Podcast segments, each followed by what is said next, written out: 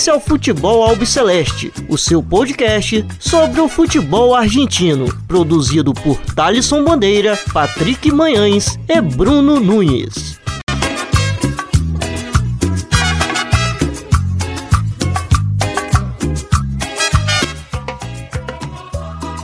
Salve, salve a todos vocês! Está iniciando mais uma edição do podcast Futebol Albiceleste. Na edição de hoje, uma edição aí com uma bancada é, completa, muitos convidados aqui participando, porque a gente vai comentar sobre essa semana é, das partidas da, das semifinais da Copa Libertadores. Primeiro jogo que aconteceu. É, aqui na minha companhia está meu companheiro Patrick Manhãs. Infelizmente o Bruno Nunes não vai poder a questão de horário que vocês já estão cientes aí que a gente tem, tem falado nas últimas edições, que a gente tem aparecido com pouca frequência aqui, mas Patrick vai estar tá marcando presença. Patrick, tudo bem com você? Como vai? Fala, Thalisson, é, aos ouvintes, um abraço, é, aos convidados também. Grande prazer de estar aqui de volta. Fazia bastante tempo que eu não participava, muito por conta de questões técnicas mesmo. É, mas é isso, estamos Estamos aí de volta para comentar dois jogos aí bem importantes que tivemos nesse meio de semana, dois jogos bons. E é isso, vamos que vamos. É isso. Bom, os convidados aqui, quase todos, já, já marcaram presença. Um está, está estreando aqui na, na bancada do Futebol Celeste. É, então vou começar com ele, Matias Puerta. Já tem um tempinho já que queria trazer ele aqui. Sempre, sempre difícil trazer ele, mas enfim, nossas agendas é, bateram e vai bater um papo aqui com a gente. Mate, que é, que é torcedor do Internacional e também do Nueva Chicago. Mate, um prazer imenso poder contar contigo aqui e valeu demais por você ter aceito o convite. Opa, o prazer é meu, Thalisson. É, realmente faz muito tempo que eu estou te devendo aqui a participação. E vamos ver, né? Minha experiência participando de um podcast. Vamos ver se consigo dar alguma opinião polêmica aí para causar um pouco. Bom, e o Internacional que foi adversário do Fluminense, né? É, né? Nessa semifinal de Libertadores. Quem vai falar um pouquinho sobre o tricolor é o Hugo Lage, companheiro nosso aqui, já, já participou também em outras ocasiões. Também é um ouvinte do Futebol Celeste, um companheiro aí que já conheço há algum tempo. Hugo, um prazerzão. Sempre bom ter você aqui, companheiro. Fala, Thaleson, Patrick, Matias também, todo o resto da bancada e também a todos os ouvintes aqui do podcast, né? É, faz um tempinho que eu já não participava, mas aí, vamos falar desse Fluminense Internacional, como é que foi o jogo, como é que vai ser a volta, né? E também ouvir um pouquinho de Palmeiras e Boca e, e mais outros assuntos. É isso, bom. E no outro lado da chave, tivemos aí o duelo entre Boca Juniors e Palmeiras, Palmeiras e Boca Juniors. Bom, duas pessoas aqui que já já cansaram de participar, já perdi até as contas, já quantas vezes apareceram aqui. Bom, primeiro Gonza, Gonzalo Pirotti, no Boca Juniors. Gonza, prazerzaço, amigo. Bom ter você aqui novamente. Thales, Patrick e o restante dos amigos que eu estou conhecendo hoje. Prazerzaço voltar para para o podcast. Saudade de vocês. É... E é, né? chegamos na, na, semifinal, chegamos onde a gente. a fase que, que, que, importa, né? De começar realmente os grandes, os grandes jogos. E, e justo o nosso maior rival na América. então é, é, é é muito, muito legal, muito legal a gente ter jogos desse, desse tamanho, um pelo tamanho do, do jogo e outro pela qualidade do futebol, que foi o, o jogo de quarta, né? Foi um jogo limpo. Então é, é, é, muito, muito feliz de estar aqui com vocês comentando Liberta, né? Que é o que. É isso, bom, e o rival do Boca, como havia dito, foi o Palmeiras. Então, Palmeiras aqui a gente sempre conta com a presença do Douglas Muniz, um amigaço aí, já um companheiro já de longa data. Douglas, sempre um prazer ter você aqui, companheiro. Valeu demais por ter aceito o convite novamente.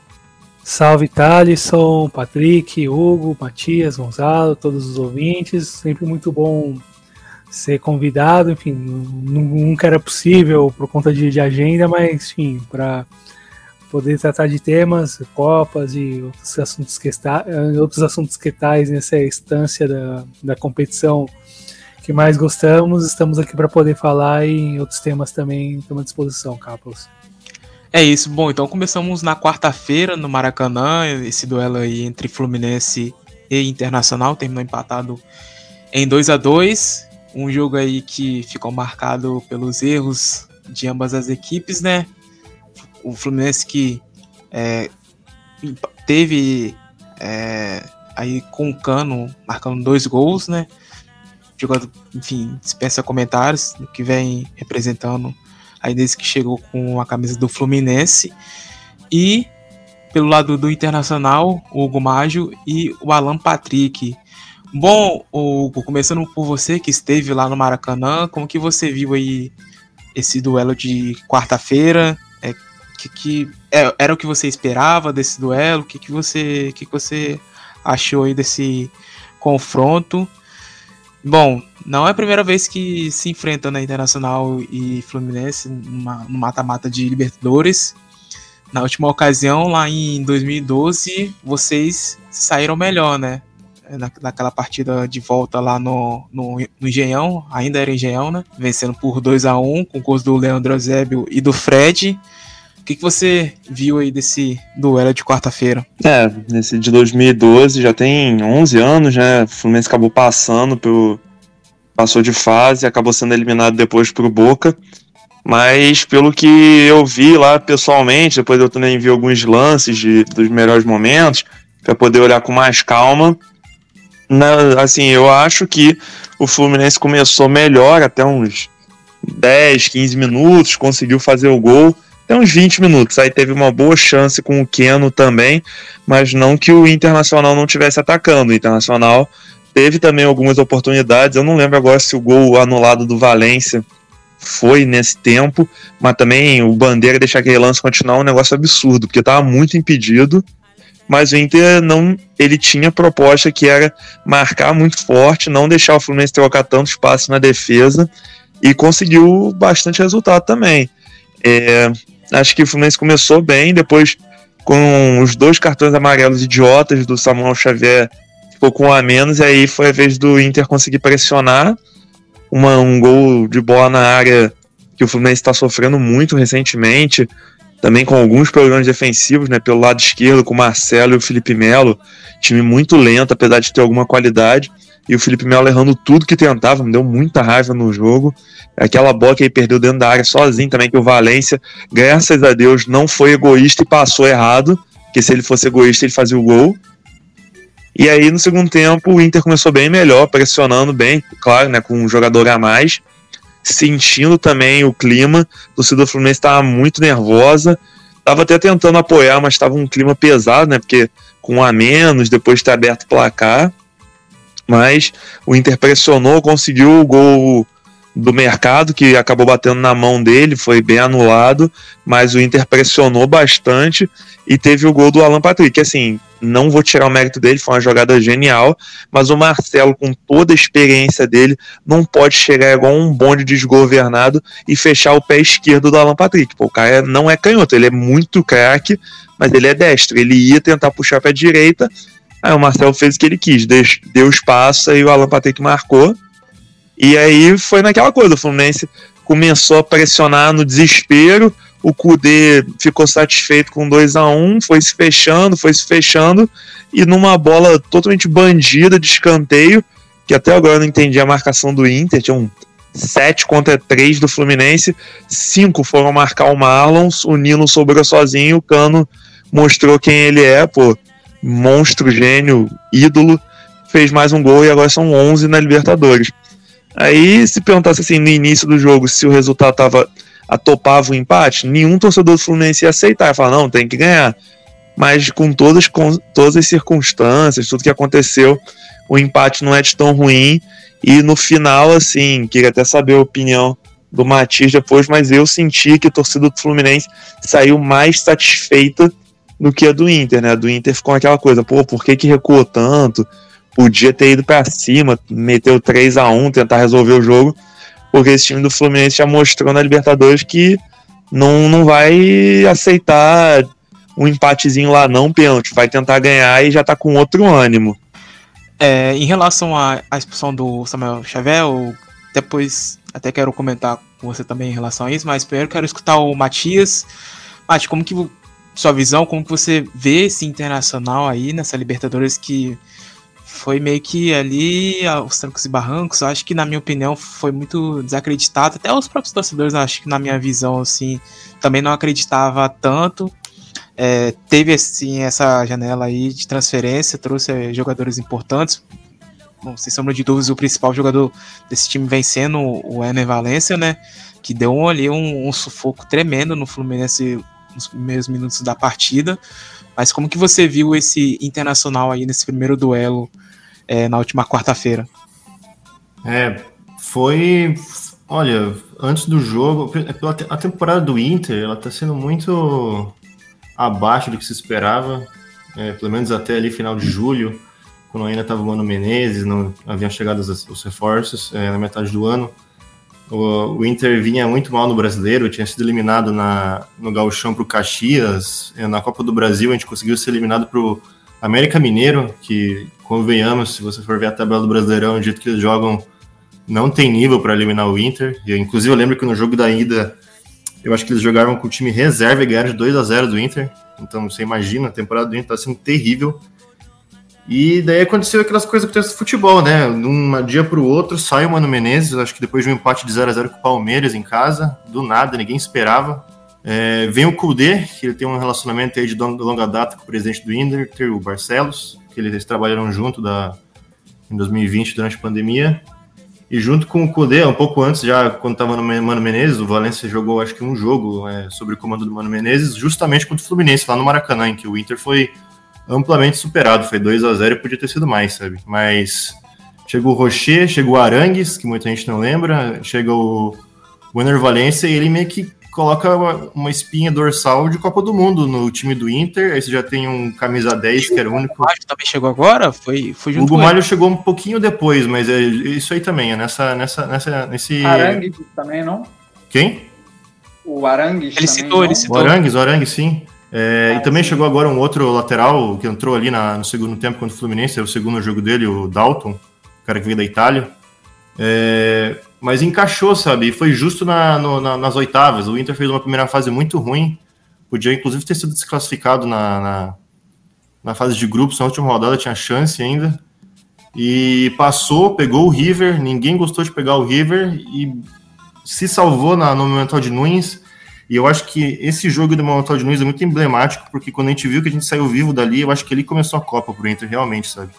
Porque o Ener Valencia faz o primeiro gol dele, e o Inter sai vivo com o Rocher fazendo a melhor atuação de um goleiro no ano.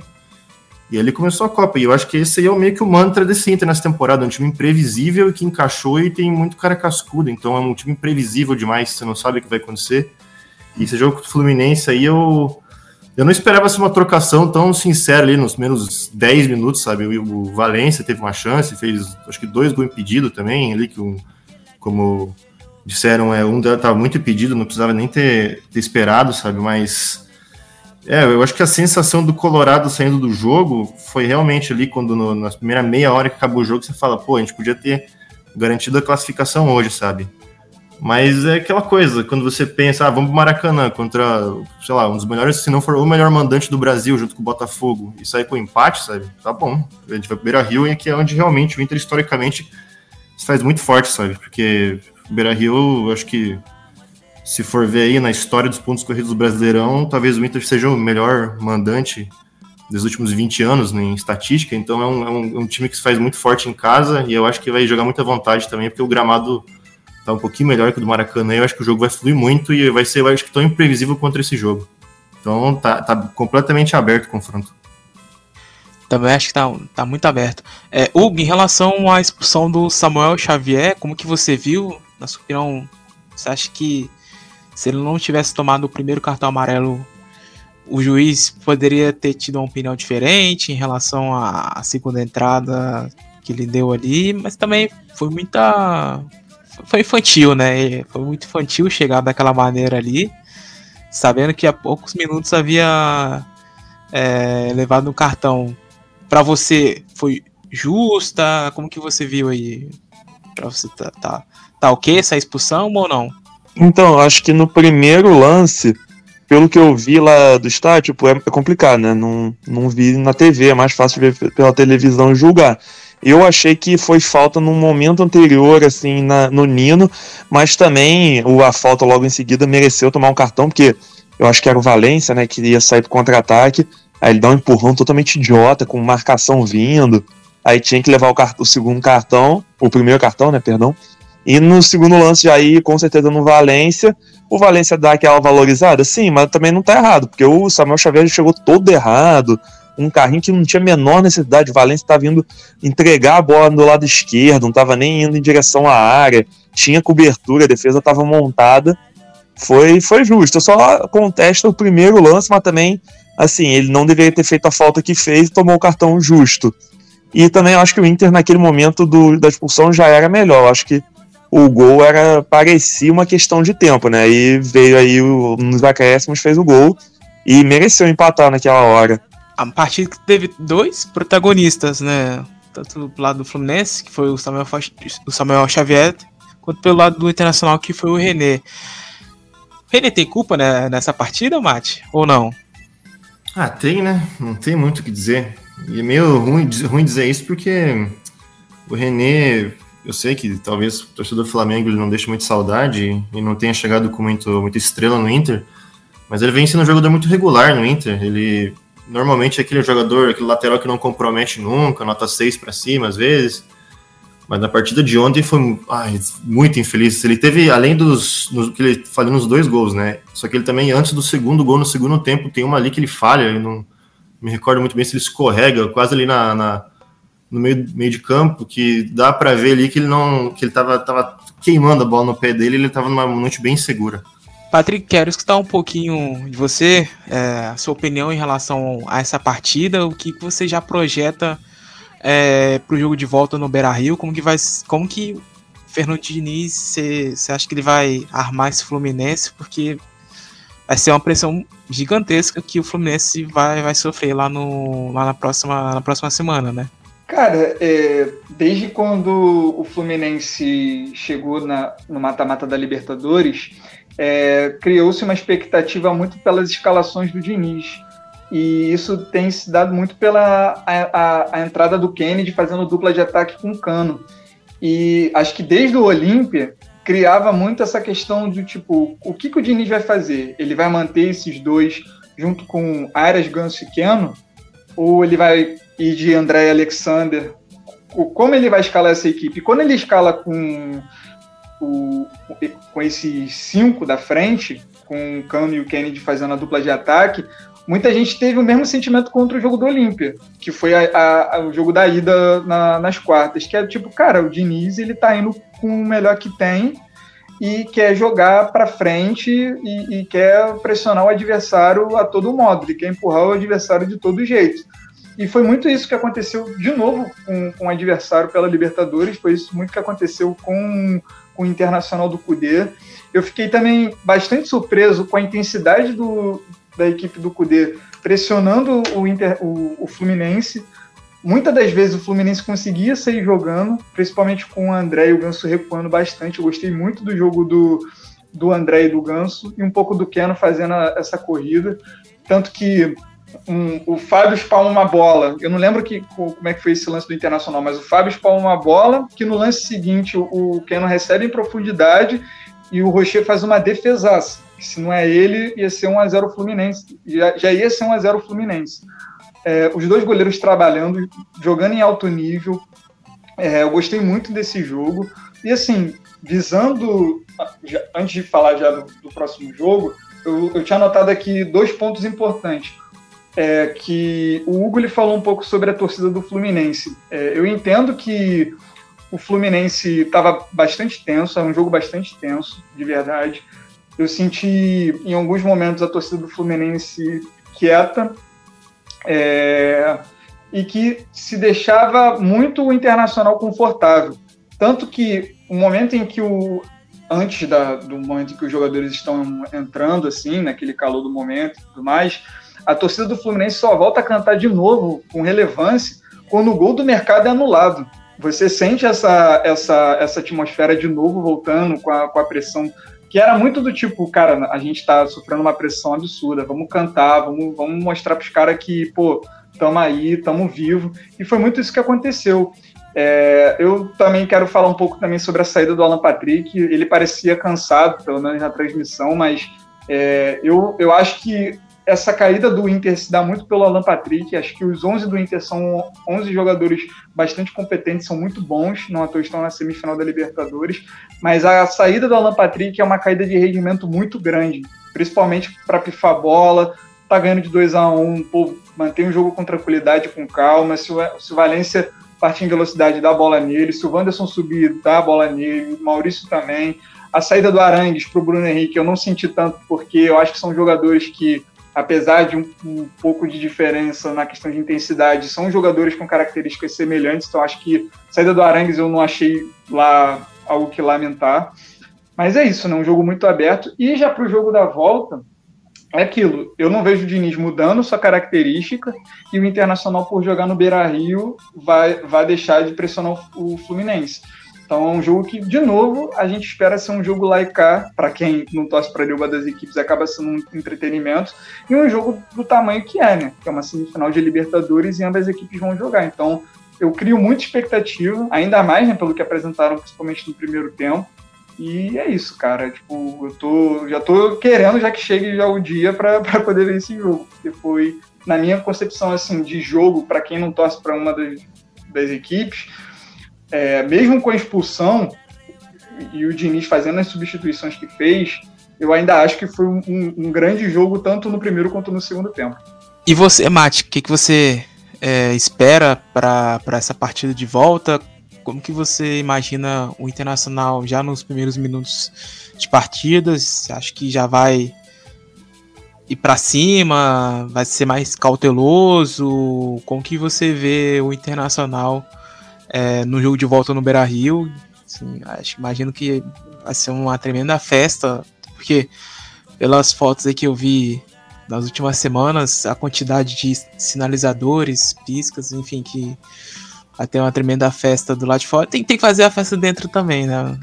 Eu sou bem crítico em relação a isso. Acho que a festa do lado de fora é uma das é uma das mais fantásticas que eu vejo assim no Brasil atualmente, mas dentro, dentro também da Cante tem, tem que fazer uma festa bonita também, pô. É, sobre a festa, eu acho que a torcida do Inter, assim como teve um pouco na do Fluminense, teve no Boca. eu acho que vão acender, vão acender. Eu acho que eles vão porque é o último jogo e tá rolando um murmurinho aí faz tempo já, sabe? Ah, e compraram não, muita coisa. Corinthians, é, quarta-feira, pegou fogo lá na, os sinalizadores lá que acenderam. Não, em quantidade de sinalizadores que compraram também ali na torcida do Inter, não sei se vai dar pra acender tudo fora também, então vai sobrar. Vai fazer o quê? Vai punir também? Vai falar, ah, o próximo jogo é, fora, é sem, sem mando, porra. É, vai, é no Maracanã se passar. É. é, vai tirar 20 mil colorados do Maracanã, se for pra final. Não, é, não, eu acho que vai, vai ter muita gente, vai, o clima vai ser o verdadeiro inferno. Ainda mais, ainda mais pelo Beira Rio, porque é um estádio que está muito próximo ali, a, a, a, entrada da arquibancada não tem uma esplanada. Então, da rua para dentro do gramado ali é muito, é muito próximo. Inclusive, quando o Bolívar ali que dá aquele gás de pimenta, é porque veio da rua, sabe? Então aqui fica muita gente na rua, então vai ter um clima dentro e pode colocar aí, vai ter 50 mil dentro e pode botar mais de 30 mil pessoas para cima fora do Beira Rio, sabe? Então vai ser um climão. A não ser então, que a brigada é, tem isso. Porque daí, como fica muita gente em volta do estádio, corta a Padre Cacique ali, que é a avenida que fica logo colado no estádio, e aí a brigada eles vão lá e tiram no gás lacrimogêneo e na bala de borracha, né? Então tem essa questão que aconteceu contra o Bolívar, né? Que eu, inclusive, fiquei com medo dos caras não quererem voltar né? o jogo ali, bem colorado da minha parte, porque qualquer coisinha eu fico com medo. Mas eu acho que eu acho que o time vai na, na, na batida da torcida, eu acho que vai ser, vai começar intenso o jogo como foi no Maracanã. Eu não consigo ver de outra, de outra forma, inclusive é por conhecer bem como é que esse time do Kudê, como o Kudê gosta, que os times deles gostam, com bastante intensidade. Então, tem tudo para ser como foi o jogo do Maracanã. E eu, eu acho realmente que vai ser assim. E de volta. Inclu inclusive, é, essa, essa parte que você falou contra o Bolívar, num primeiro momento, quem está assistindo de casa, parece que é do lado de dentro do estádio. Parece. O, o gás de pimenta. Parece. Porque afetou, porque afetou rápido o, o, os próprios jogadores. Sim, é porque, como eu falei, os túneis, da, principalmente os dois ficam atrás dos gols ali, onde está o P7 e o no lado oposto, eles são grandes, eles dão acesso para a rua, e se você está na, do lado do estádio, olha para dentro do, do Beira-Rio pelo portão, você consegue ver o gramado, sabe? Então é, se você joga qualquer coisinha ali entra, sabe? Então é a receita para ser um climão, sabe? Então eu tenho bastante expectativa. Tô bem. Eu também quero que chegue quarta logo, porque olha, é o maior jogo do, do acho que do, do Fluminense e do Inter dos últimos 10 anos aí. É isso. E você, o que, você espera aí pro, pro jogo de volta? Qual o que, que você acha que, que, o, que, que, o, que, o, que o Diniz vai, vai armar esse Fluminense aí? E quem, quem será o substituto do Xavier? Cara, eu acho a expectativa é igual de todo mundo. Vai ser um jogo muito bom, eu acho, né? Acho que vai ser no mesmo nível do Maracanã.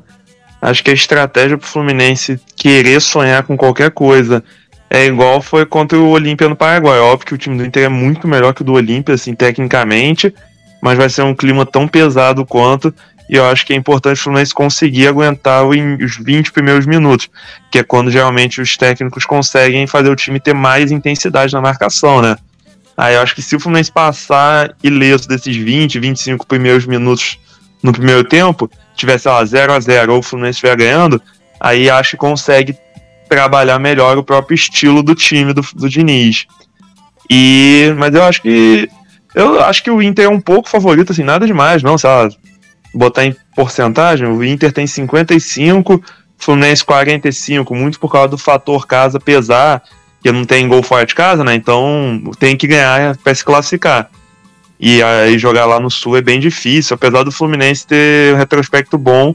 Acho que é o time do Brasil no Campeonato Brasileiro, né, que tem mais vitórias contra times do Sul. Mas é, acho que dá para o Fluminense ganhar sim. Vou torcer muito para isso, né? Óbvio. E quem deve substituir o Samuel Xavier é o Guga.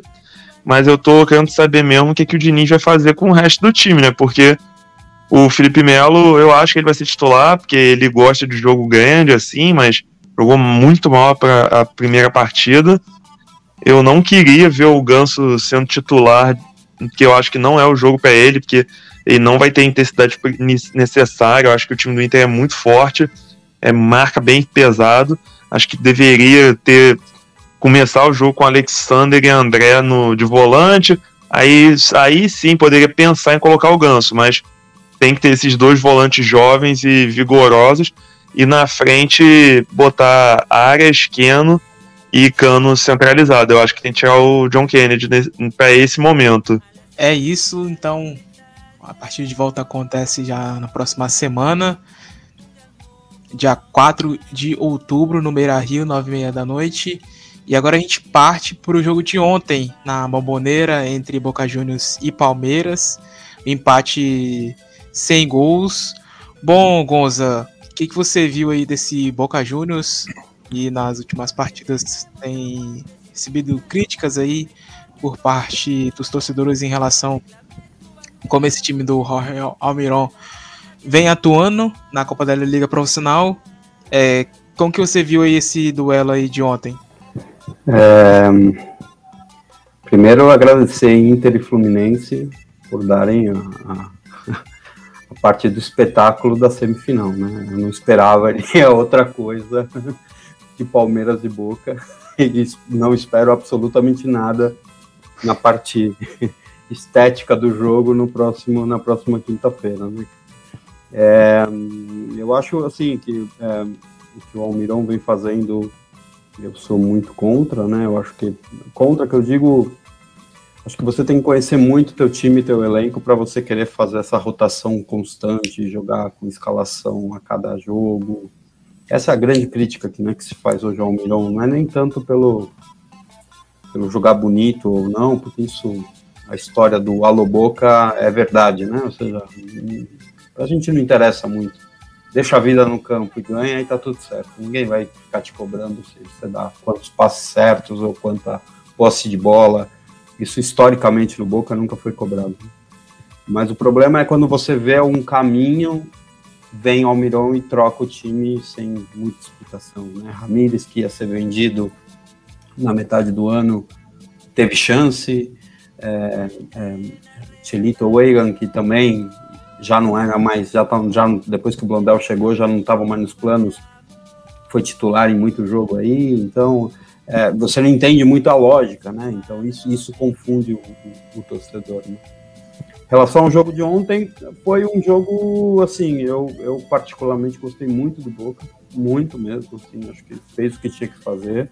A bola entrar ou não entrar é coisa do, do jogo, estamos aqui, sabemos disso, né? É a nossa é o nosso sofrimento, mas o Boca fez ontem o que tinha que fazer. A grande dúvida que a gente tinha era no, do lado defensivo do Figal, que é um jogador que começou muito mal no Boca, teve um, uma, melhor, uma melhora de, de rendimento impressionante no, no, começo do ano. É, e de repente sumiu de novo e a gente falou, poxa, é com esse zagueiro que a gente está indo para uma semifinal. E ele fez um grande jogo, acho que todo mundo, assim, acho difícil você pegar um jogador, um, um alguém que você falou ontem, fale ontem, poxa, não, não fez o que tinha que fazer, entendeu? Até o Paul Fernandes, que estava sendo muito criticado, acho que jogou muito bem ali, se posicionou muito bem, fez o que tinha que fazer como, como 5. É, único, minha única restrição na vida depois daquela semifinal com o Santos é o Fabra, sempre vai ser. E eu acho que a única oportunidade clara que o, que o Palmeiras teve clara mesmo foi por uma, uma, uma jogada ridícula do Fabra, onde ele vira as costas dentro da área, né? Passa voando de costas virada do Arthur e, e, e dá a chance do Arthur finalizar, sorte aqui para fora. Logo no começo do jogo, que poderia ter mudado completamente o jogo, né? Tomar um gol ali logo no começo é outro jogo, né? Então eu acho que é o único que eu sempre vou ter, sempre, o Fabra sempre vou ter, tá marcado na minha, na minha vida depois daquele jogo contra o Santos. Mas ele não é, o Marcelo Boca? Ah, não, não é, são essas. Eu sou, eu sou riquelmista. Quem me conhece sabe o quanto riquelmista eu sou. Mas é o único ponto que me, que me tira do sério, assim. Quando o Riquelme dá essas indiretas nas entrevistas para salvar um jogador ou outro, Sim. esses são os momentos que eu falo, poxa, não precisava, né? Ele, porque ele pressiona completamente o técnico quando ele vai na, na mídia e fala que o Vicha é o jogador mais desequilibrante da Argentina, que o Ramires sempre joga bem e que o, e que o, o, o Fabra é o Marcelo, que o Marcelo no Real, foi no Real Madrid, é o Fabra para o Boca Juniors. Né? Então ele condiciona o técnico completamente é, é, e é o único, é um dos poucos é, é, cis que eu tenho quando o Riquelme fala. Mas eu gostei muito do jogo ontem. Acho que o Boca mostrou uma. uma... E aí você. Aí eu tô falando quem jogou bem, aí eu vou falar quem eu acho que, que, que fez um jogo memorável. Né? É, é para mim o Barco é um, é um menino que assusta, assim, cada vez que eu vejo esse menino jogar, assusta. É, é, é não sei o que esse menino vai conseguir virar na mão do Guardiola, não sei o que ele vai, vai virar no, no mundo, é um menino muito diferente, muito diferente. Joga em todos os lugares do campo, eu vi ele na lateral esquerda, eu vi ele na lateral direita, eu vi ele de 5, eu vi ele de de 7, eu vi ele de. Cara, eu vi, eu vi ele em todas as posições do campo. Travou bola atrás e foi armar, chutar lá na frente. Então, é um menino assim incrível. E eu não canso de falar da, Aí a gente, a gente aqui no futebol brasileiro está vivendo essa, isso também com, com o Luizito Soares, né? Eu sei que todo mundo vai reclamar que o Cavani não fez gol, não fez gol, não fez gol, perdeu chance. Mas é incrível a ele recebeu umas quatro tijoladas no jogo e ele, e ele arredonda a jogada com uma com um toque ele arredondou a jogada e já e já sai e já sai posicionado. E é impressionante a mobilidade. Eu nunca achei que o Cavani viesse para o futebol sul-americano com a mobilidade que ele está. É o outro que está voltando, tá voltando no meio campo, está correndo no, no, no na, é, sai, da área, volta para a área. Então é incrível. É, eu sei que o gol, o gol do Cavani está guardado para um momento justo. Assim, vai vir esse. Eu acho que eu fiquei muito feliz com a atuação do Boca, saí, saí satisfeitíssimo com a atuação do Boca. Lógico, né? O ideal seria ter ganho, mas a gente sabe, né? Que, que, que é, agora vem o incômodo do Palmeiras, é, né? É, eu tenho certeza que o Almirão vai entregar a bola para o Palmeiras completamente aqui no, no, no Allianz. E a gente sabe como o Palmeiras sofre quando tem que.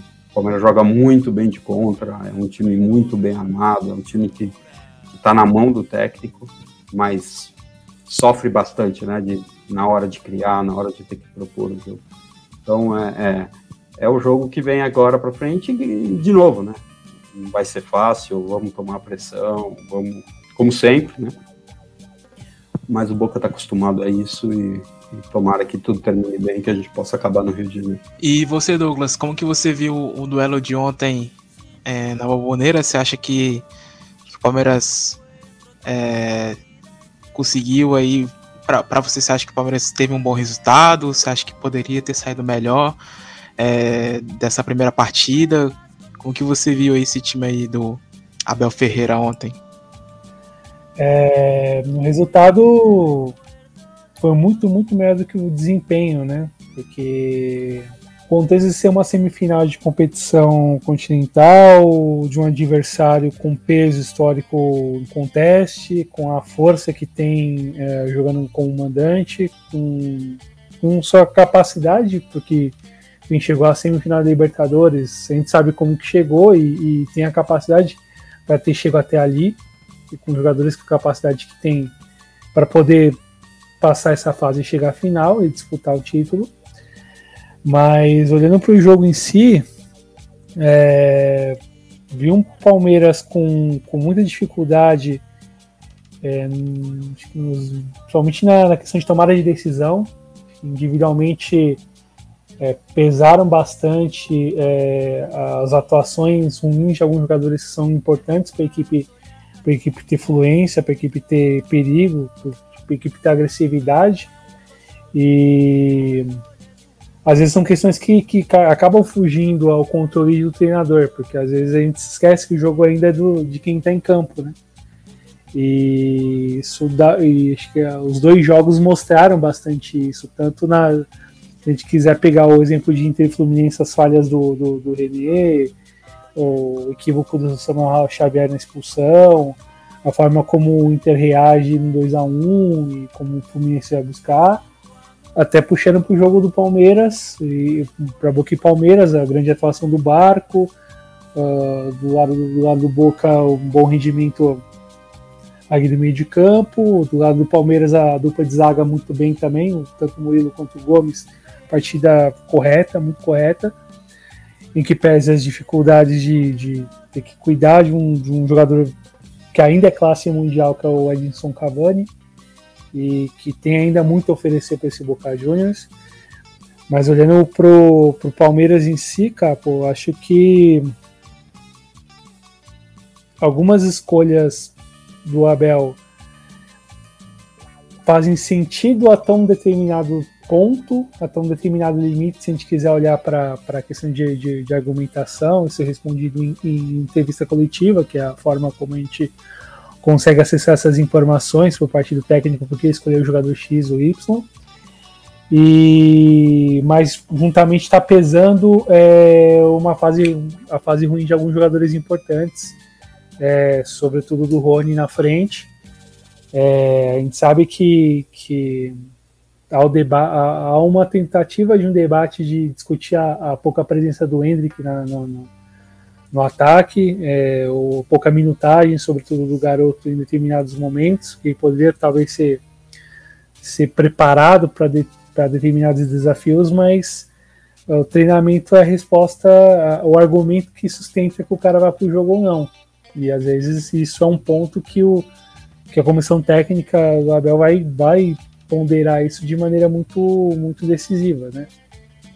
Mas ao mesmo tempo é... Cada, cada jogador vai oferecer algo, cada jogador vai oferecer alguma característica importante para a equipe, vai ter um, os seus pontos negativos e pontos positivos que vai oferecer a equipe, a equipe vai ter ganhos, por um lado, com uma presença de jogador e percas com ele também. E a ideia é tentar equacionar isso que, enfim, que é algo natural de todo treinador na sua equipe, quando confia em um determinado jogador que esteja em uma fase, um mau momento de que a chave vai virar e que o cara vai dar resposta. Isso pesa um pouco nesse momento, nessa etapa da temporada do Palmeiras, olhando também para o todo, todo brasileiro como na Libertadores. E assim, para o jogo de volta, é, vai ser muito importante não só a, o equilíbrio da equipe, a forma como a equipe vai se comportar, a parte psicológica mesmo, como vai reagir os, os momentos que o Boca vai, vai. as situações que o Boca vai apresentar no jogo, sobretudo e a preparação vai ter que ser fundamental por conta também da, da, da instância do campeonato, o nível do desafio, o nível do adversário, a história que também pesa por conta da, dos enfrentamentos, das derrotas do Palmeiras com o Boca. E até pegando um pouco o caso que o Matias disse sobre, sobre a festa do, dos torcedores do Inter no, no pré-jogo e tudo mais, a gente vai ter que fazer igual aqui em São Paulo é, para o jogo da volta, sobretudo na, na questão de, de, de, ter, de ter a peça, de ter aguante, de ter a participação da, da galera, porque a gente está discutindo muito tempo com dificuldades de ingresso caro e todas as questões do cerco que a gente vive aqui no, no dia de jogos do Palmeiras, né? Para quem não sabe, temos o cerco aí na, nas ruas de acesso do estádio e isso impede, por exemplo, de muito torcedor estar tá ali, poder participar do pré-jogo, poder acompanhar o jogo dali nos bares abertos, enfim, tem toda uma questão que é histórica, histórica, digamos assim, que é de alguns anos aqui em São Paulo, com a anuência da, da diretoria do Palmeiras, da PM e, da, e do Ministério Público.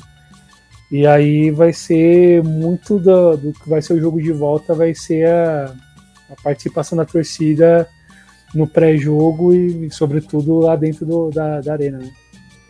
Mas, assim, Douglas, eu acho que a torcida do Palmeiras, em especial a Mancha, tem feito uma festa tremenda, pelo que eu percebo, assim, vendo de longe, né? Não, não tô na, na arquibancada para saber, mas eu percebo que a Mancha tem, tem representado bastante, o Palmeiras tem apoiado bastante em comparação às outras torcidas que temos pelo, pelo país. Não, não sei você, sua visão como torcedor, mas eu, eu vejo que a Mancha tem, assim, feito um, um tremendo apoio aí no, nos últimos jogos do Palmeiras. Sim, a questão de comportamento da torcida não tem que questionar, da, da questão organizada, esse ponto não tem que questionar. Questão de aguante, festa e, e, e, e atuação a partir da bancada, enfim, a Mancha historicamente sempre mostrou isso. A gente tem alguns casos, olhando até a nível recente, de jogos onde a torcida foi fundamental. Se quiser pegar no passado o jogo contra o Atlético Mineiro, a forma como, como a torcida se comportou, a mancha puxou e a torcida veio junto, próprio final de, final de 21 lá em Montevideo, enfim, outros, outros momentos que, que organizada se fez fundamental e fatalmente será ainda mais fundamental para esse jogo de volta. Creio que vai ter alguma, alguma movimentação um pouco parecida que o Inter faz e, e que, o, que as torcidas as organizadas palmeirenses já fizeram em outros momentos, que é o chamado corredor alviverde, enfim, para fazer uma festa acompanhando a galera saindo do, do, do, do CT, os jogadores saindo do CT indo direto para a arena. E vamos ver como é que vai ser a organização para esse jogo de volta.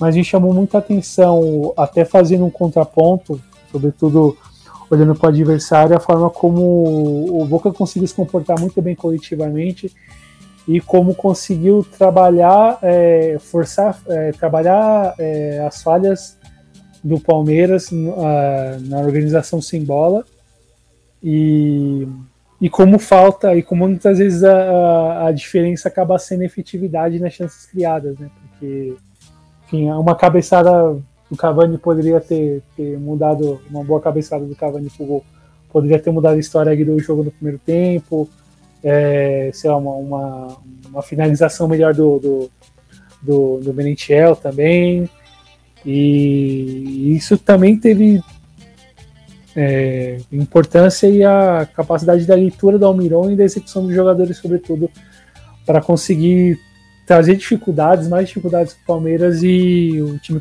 ter a necessidade de reagir no segundo tempo para conseguir, enfim, competir melhor do que estava competindo até ali.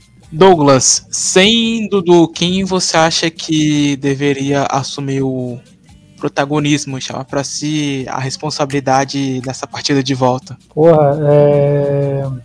quem deveria assumir o protagonismo acho que vai recair nas costas do Rafael Veiga de novo, né? Por conta da a lesão do Dudu tra traz um problema, acho que aprofunda um problema no, no, no, no setor ofensivo palmeirense. É, por conta do, do, do, baixo número de gols do, do Rony, enfim, acaba acaba, a coisa acaba sobrando mais pro mas Rafael Veiga. Desculpa interromper, desculpa interromper, mas você acha que nesse jogo né, a partida ideal pro Rony voltar ao, ao que, ele, que ele vem fazendo com a camisa do Palmeiras? Você acha que esse jogo. O jogo que ele vai, sei lá, vai, vai acordar, vai falar, hoje é meu dia, hoje, hoje eu vou fazer o que eu quero dentro, do, dentro de campo. Pode ser, pode ser esse, pode ser esse jogador. É, pode ser a, a jornada para ele é, voltar, digamos assim, para a temporada, porque para além das marcas tem importância dele no sentido coletivo e de como ele é, oferece perigo para a defesa adversária. Porque não é só um jogador com capacidade para correr ou para marcar, um jogador com capacidade para ocupar os espaços, saber jogar curto, saber atacar os espaços no, no tempo certo, saber de servir de apoio para fora e para dentro do, do para fora no sentido para o lado do campo e para o meio também, é, boa leitura no, no jogo aéreo, em capacidade que ele tem. A questão é como como fisicamente isso talvez esteja incomodando, juntamente com uma fase técnica e os gols que estão radiando.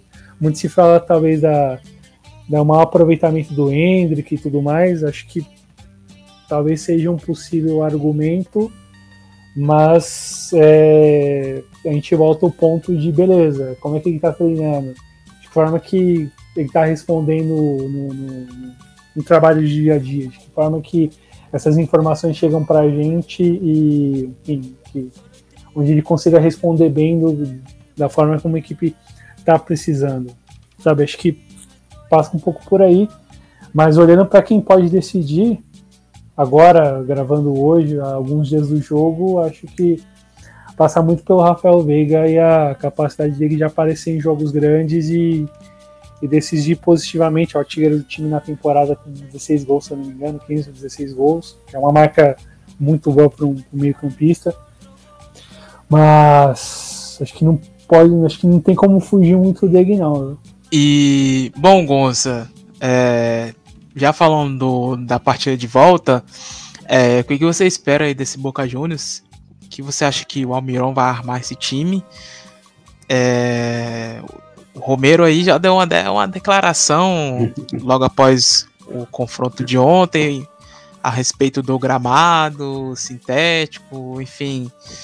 Como que você acha que, que o Boca Juniors vai, vai ir para esse duelo de volta no Allianz Parque na próxima semana?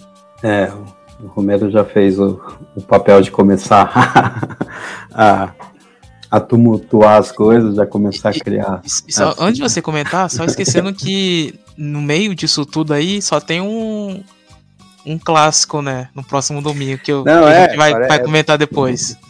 É engraçadíssimo isso, né? É, já, é... Posso fazer meu jabazinho, Thales? Na fica à vontade, fica à vontade. Terça-feira que eu faço, a gente faz o Locales outra vez também, é, toda terça-feira, das 10 às 11.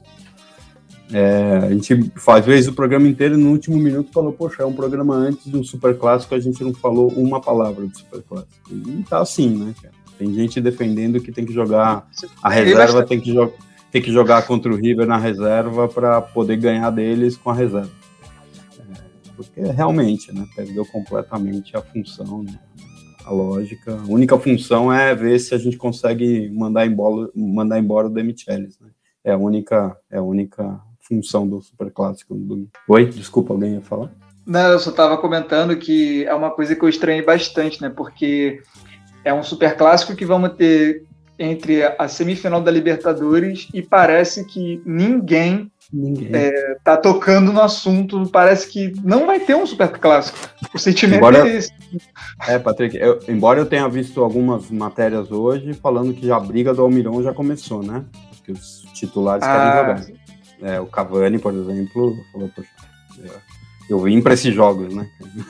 E não pode, não pode arriscar. Tem alguns jogadores que não podem ser, ser arriscados antes de um, de um segundo jogo do semifinal. O que eu espero para o jogo, eu espero que o que o Almiron melhor sabe fazer. Ele vai mudar tudo. Dificilmente a gente vai vir com o mesmo time. Eu, para mim, eu cravei hoje com o Flaco Amarelo, que vocês também conhecem do Twitter. E da, é, cravei com ele hoje que ele vem com linha de três. Vai entrar o Valentini deve sair um dos nove da frente. E, o Barco deve jogar. No, no jogo de ida em Montevideo, no Gran Parque Central contra o Nacional, para mim foi o melhor jogador do Boca Juniors naquela ah. partida. Fez um partidaço eu... tremendo. Eu vou, me, eu vou me atrever a falar um pouquinho do rival também, tá? É, desculpa. é, é, eu acho que todo mundo fala né, do poderio econômico do futebol brasileiro, poderio econômico do futebol brasileiro, e eu concordo, né, isso não tem discussão. Mas se você olhar hoje o plantel do Boca, o plantel do, do, do Palmeiras, você toma um susto, né? O Abel, impressionante como ele olha para o banco, ele só tem meninos, né? Meninos que, diferentemente dos meninos do Boca que vem jogando, ou seja, ganharam um título ano passado, os meninos do Boca, e, e, esse ano continuam jogando, os meninos do Palmeiras, por exemplo, ontem entrou, desculpa, até desconhecimento meu, com certeza, né? Mas entrou, é Fernando ou Fernandinho? Entrou um menino ali no meio ali que eu falei, de onde saiu? É, é, é, lógico que é desconhecimento meu, porque eu não acompanho de perto o Palmeiras, mas... Fabinho é, o nome dele, Gonzalo. Fabinho. Fabinho, desculpa, Fabinho, Fabinho. Desculpa, misturei. Mas é, é, é, mas é, eu acho assim, sabe? Você olha para o banco do Abel, é, uma, é um banco de meninos mesmo, 17, 18 anos, todos. É, e isso chama muita atenção, né? E hoje você olha, o Almiron olha para o banco, ele tem, na defesa ele tem um Valentini, nas laterais ele tem um Blondel e tem um, um Sarati, é, no meio campo ele tem um Buchaldi, que veio do, Fire, do Feyenoord, que, que é um menino que joga muita bola, no ataque ele tem três, quatro opções de ataque para rodar. Então, meio que a coisa virou, né? Antes a gente estava catando 11 para jogar e hoje o, realmente o Almirão tem um plantel. E, eu, e é por isso que eu acho que ele vai mudar tudo. Ele vai colocar o, a linha de três, ele vai tirar um 9, vai colocar o Barco como segundo atacante, vai colocar mais um no meio e vai esperar. Ou seja, linha de três é, é, é, é licença poética, né? É linha de cinco mesmo e e vai esperar. Não tem, não tem outra. Vai deixar o Palmeiras, o Palmeiras é, é, mostrar o que eu entendo assistindo os jogos do Palmeiras, que é a grande deficiência, que é a criação mesmo. Assim, né? É, como falou, assim, é, tem um jogador diferente, que é o Rafael Veiga, que se pegar ele um dia torto, ele acaba com o jogo. Mas se ele jogar normal, ele tem dificuldade porque é difícil, né? O Rony, o Rony precisa de espaço para cruzar, o, o, o, o, é, é, o Mike está sendo adaptado, e eu não sei como saiu o Mike, o Mike saiu puxando a perna do jogo de ontem, feio, assim, eu não sei como tá, se ele tá bem ou não tá. Então eu vejo, eu vejo o Palmeiras com, com um problema real de, de, de, de elenco, assim, de opções. Assim. Eu, eu, sinceramente, ó, ontem a, a, a, variação tática que estavam falando no jogo de ontem era se o Arthur jogava pela direita ou pela esquerda. É essa variação, entendeu? Não tem muito que, o, que, o que mostrar, o que mudar ali, né? Embora eu fale que os 11 do Palmeiras são muito, é muito bem treinado, é um time com muita confiança, é um time que é o time da, da América ser batido hoje em dia, então, é, com todo respeito ao Palmeiras e principalmente ao Bel, que é um baita técnico, é um baita técnico. É um mala, mas é um baita técnico. É, é, é, é Tacou, tacou. Então, Então é com toda com todo respeito com o Palmeiras, mas eu acho que o Palmeiras vive um momento muito estranho para o futebol brasileiro comparado com o argentino, né? É um futebol. É... Então eu acho é isso. Eu espero que o Boca vai esperar, vai, vai saber sofrer. E, e eu vou terminar só o comentário dizendo: querendo ou não, pelo retrospecto, a gente joga por dois resultados, né? Na, quinta-feira. Na, na, na, última né? vez é, teve um empate 2 a 2 né? Que culminou aí com a classificação do Boca Juniors. E Gonza, em relação à partida de volta, é, é, no quesito se você vai marcar presença ou não, como que tá aí todos esses é. trâmites, se você vai conseguir ingresso pro Allianz é, Parque, como que tá, eu... como que tá isso aí? É porque teve um pessoal aí que voltou recentemente depois de alguns anos de proibição, então metade vão para eles, né? não, não, é, ali não se mexe, ninguém é louco que nem a tia Leila de meter a mão na, na, na, E aliás, nem é inteligente, né? Você tirar os torcedores que torcem numa fase semifinal, né? Eu não entendo qual é a lógica disso. Aliás, falando em, em Mancha, dá, mandar um abraço para o nosso amigo Barneski, que está lá, tá lá em Buenos Aires ainda. E, e, Vai, e, e, eu, e eu acompanhei todo o sofrimento dele depois que teve a, que teve a, a, o bloqueio dos ingressos, tudo que ele teve que fazer na parte de comunicação da Mancha. Gente finíssima, é... Barneski, gente finíssima. Gente boa mesmo, gente finíssima. Ele, ele, participou do nosso programa antes de, antes de ir lá para Buenos Aires, ele participou, ele é, ele é, ele é um amigaço. E, e, e, então eu não acho, eu, assim, é, eu não vejo, não vejo é, é, é, é como mexer na 12, a 12 vem em peso, isso com certeza, a parte dos ingressos é da, é da barra, e o restante vai ser, vai ser usado politicamente. A gente está brigando, acho que o Consulado de São Paulo fez um bom trabalho nesses três anos de, de gestão ameal, e por isso a gente deve ser recompensado com alguns ingressos para poder levar algumas pessoas para o estádio. Não é o que a gente gostaria. Eu lembro do jogo contra o Nacional, por exemplo, o Consulado do Uruguai, que é um dos maiores do, do mundo, pediu 200 ingressos e não conseguiram nenhum porque realmente também teve bloqueio de ingresso lá pelo, pelo, pelo, pelo pessoal do, do Nacional.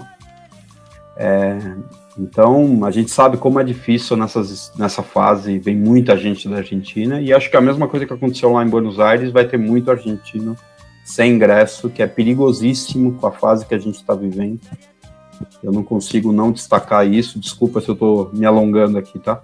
É, eu não consigo não destacar isso. Ontem a gente teve casos de novo de racismo dentro do estádio. É uma, é uma vergonha para eu, como torcedor do Boca e como argentino, é uma vergonha que eu vivo quase que todos os jogos. E isso traz uma represália para a gente dentro do, dentro do, do, do, aqui no Brasil que, que eu não vou justificar violência, mas a gente a gente colhe que planta, né? Então vai ser, vai ser. Eu tenho muito medo assim pelos argentinos que venham para o Brasil sem ingresso e não consigam entrar. Tem esse fator do circo, do circo de, de, em volta do estádio, então eles vão estar mais afastados ainda do estádio, não vão conseguir chegar perto. E aí pode dar problema, porque vai vir muita gente para São Paulo. Vai. Isso eu não tenho a menor dúvida que vai vir muita gente para São Paulo. É isso. E, bom, Douglas, o Palmeiras também tem uma, tá uma situação não tão parecida quanto o Boca Juniors, não tem um, um, um clássico aí é, pela frente, mas também está na disputa do Campeonato Brasileiro. É, perdeu uma oportunidade tremenda de encostar é, no Botafogo é, na, na última rodada, né? Que acabou é, perdendo fora de casa para o Grêmio, que seria ali uma oportunidade ótima já para é, brigar de vez pelo título e no próximo domingo enfrenta o Bragantino, né? Lá em Bragança Paulista. Praticamente vai ser time todo reserva, né? É, muito provavelmente vai ser só o Everton titular, com talvez o Gomes, que sempre joga e o resto reservaço para guardar para quinta-feira que vem.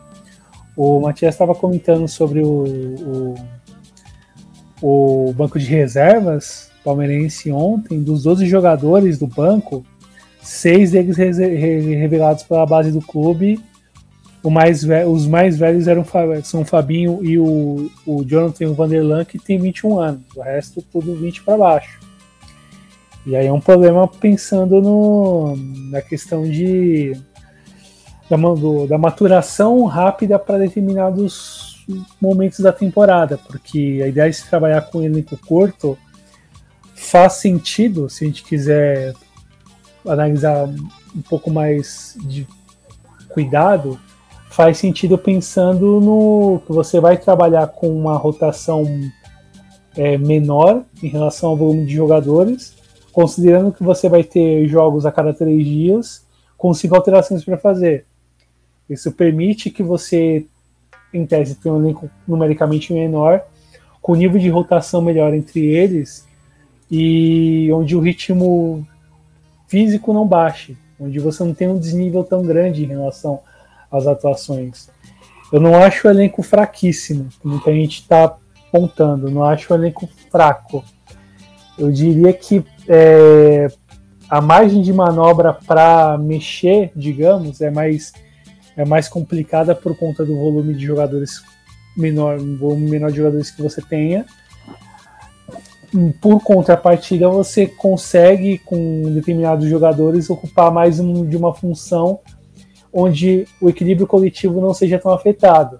Mas ao mesmo tempo você acaba dependendo de um jogador, determinados jogadores respondam bem em determinados momentos do jogo ou do, da temporada, que não vem acontecendo em alguns jogos da temporada, somente nas derrotas no brasileiro, né? Porque é, no primeiro turno o time teve momentos para conseguir para conseguir encurtar a diferença com o Botafogo e faltou mais é, faltou maior precisão nas sinalizações dos atacantes, maior atenção na defesa, maior trabalho do meio de campo, é, uma decisão melhor do, do, dos jogadores em relação a, a passar e chutar e isso vai custando pontos no caminho, porque mas que você tem uma espinha dorsal forte é, e essa espinha dorsal, sei lá, jogue 90% da temporada, pode acontecer alguma pode acontecer algum problema, o jogador pode se machucar, pode ter uma situação em que você não tem controle e acaba perdendo o jogador pela temporada. Ano passado foi o Veiga,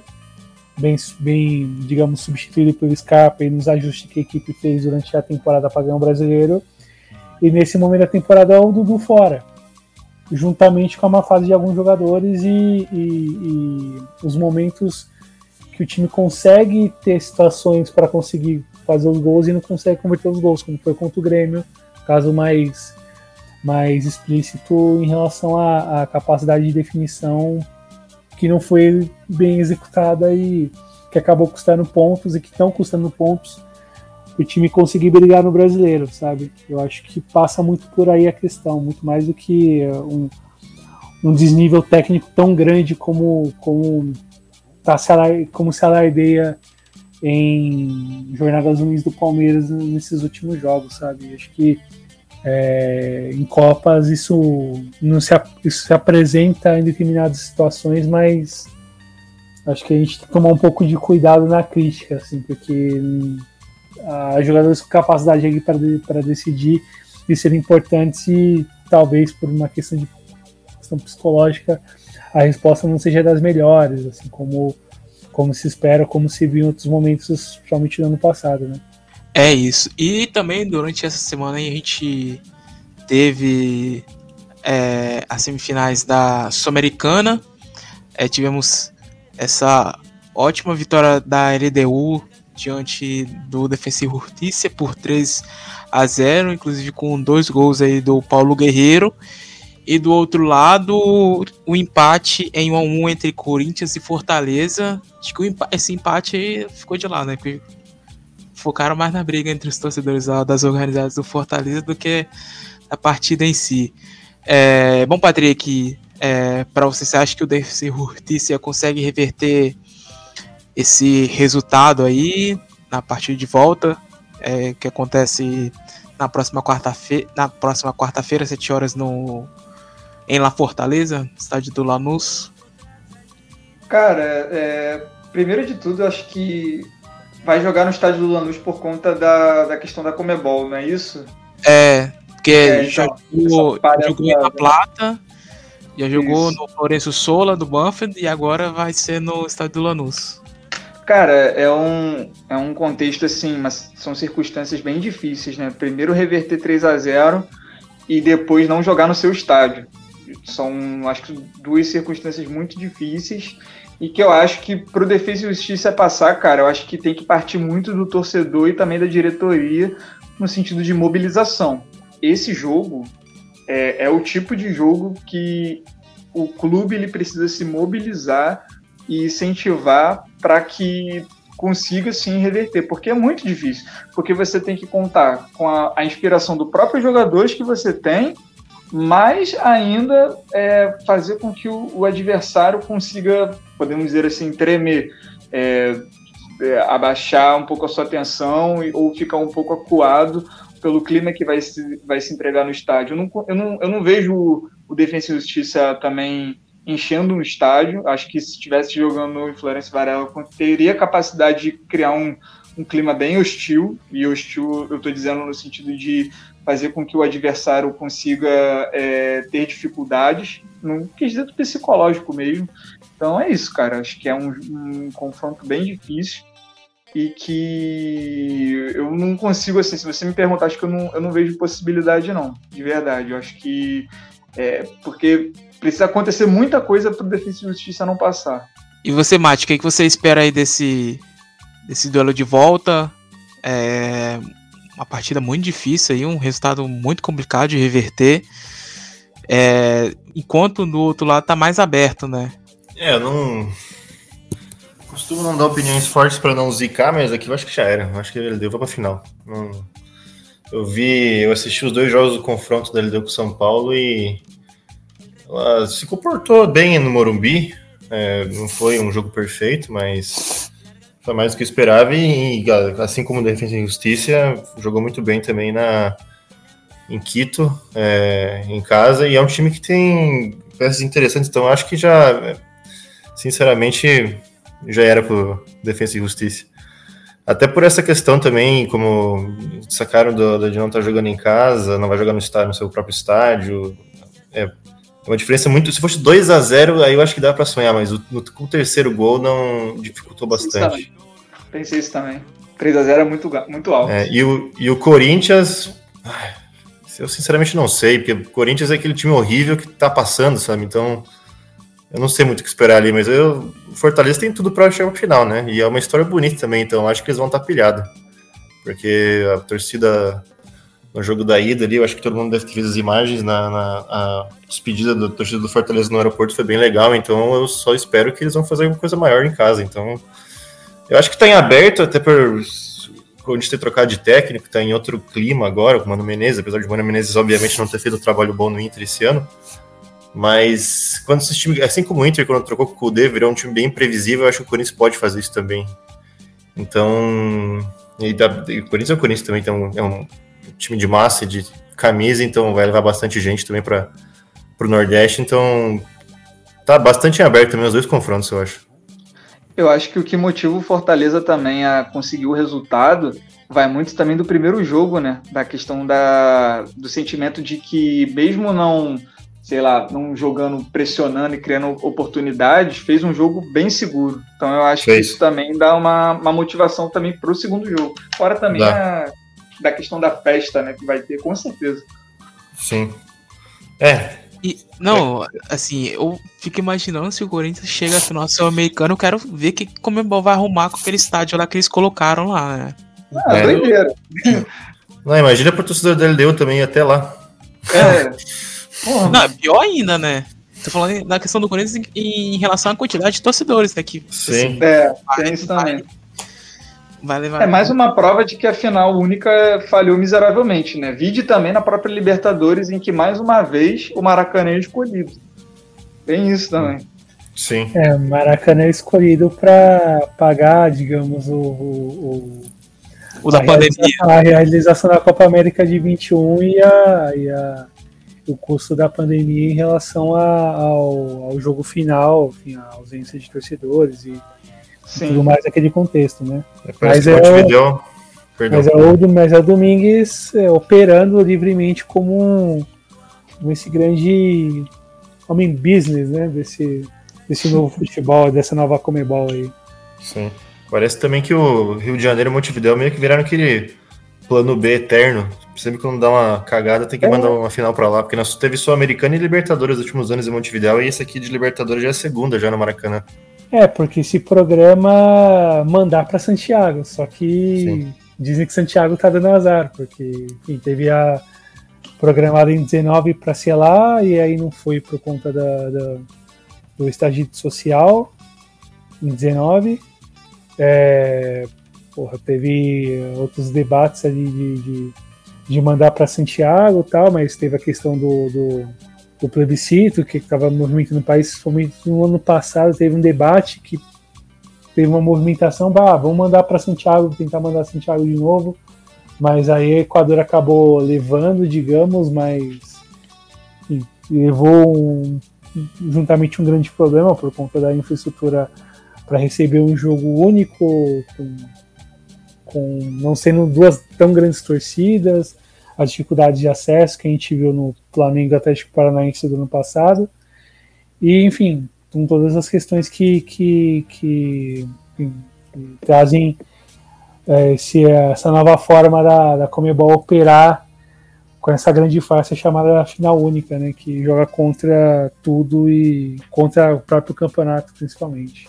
Eu, eu penso também que em questão de escolha de estádio também, visando final única, assim, quando você olha para Brasil, você você pode imaginar, sei lá, tá, beleza, Maracanã, Morumbi, talvez, porque eu imaginei que o Morumbi com certeza um dia vai, vai sediar uma final única de Libertadores, acho que seria loucura se não fizesse.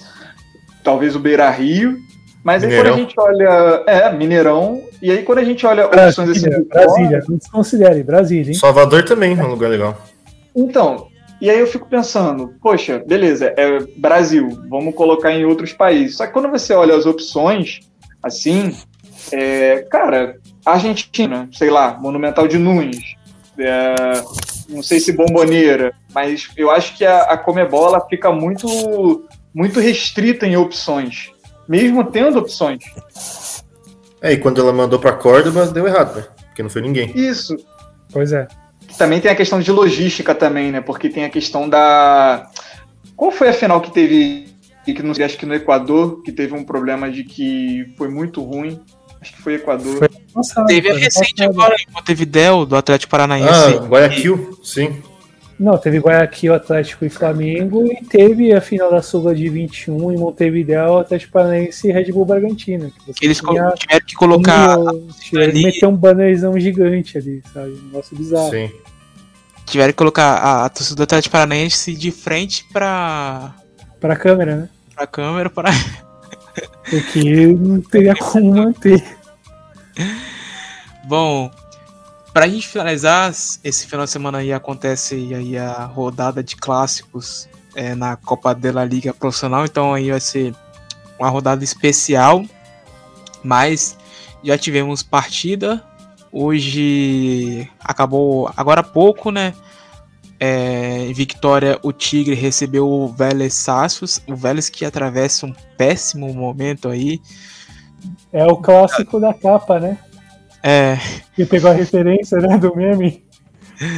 E recebendo aí muitas críticas dos torcedores ultimamente, enfim, o, o Gareca é, voltou, mas já saiu. Aí esse empate sem Espero gol. que piore.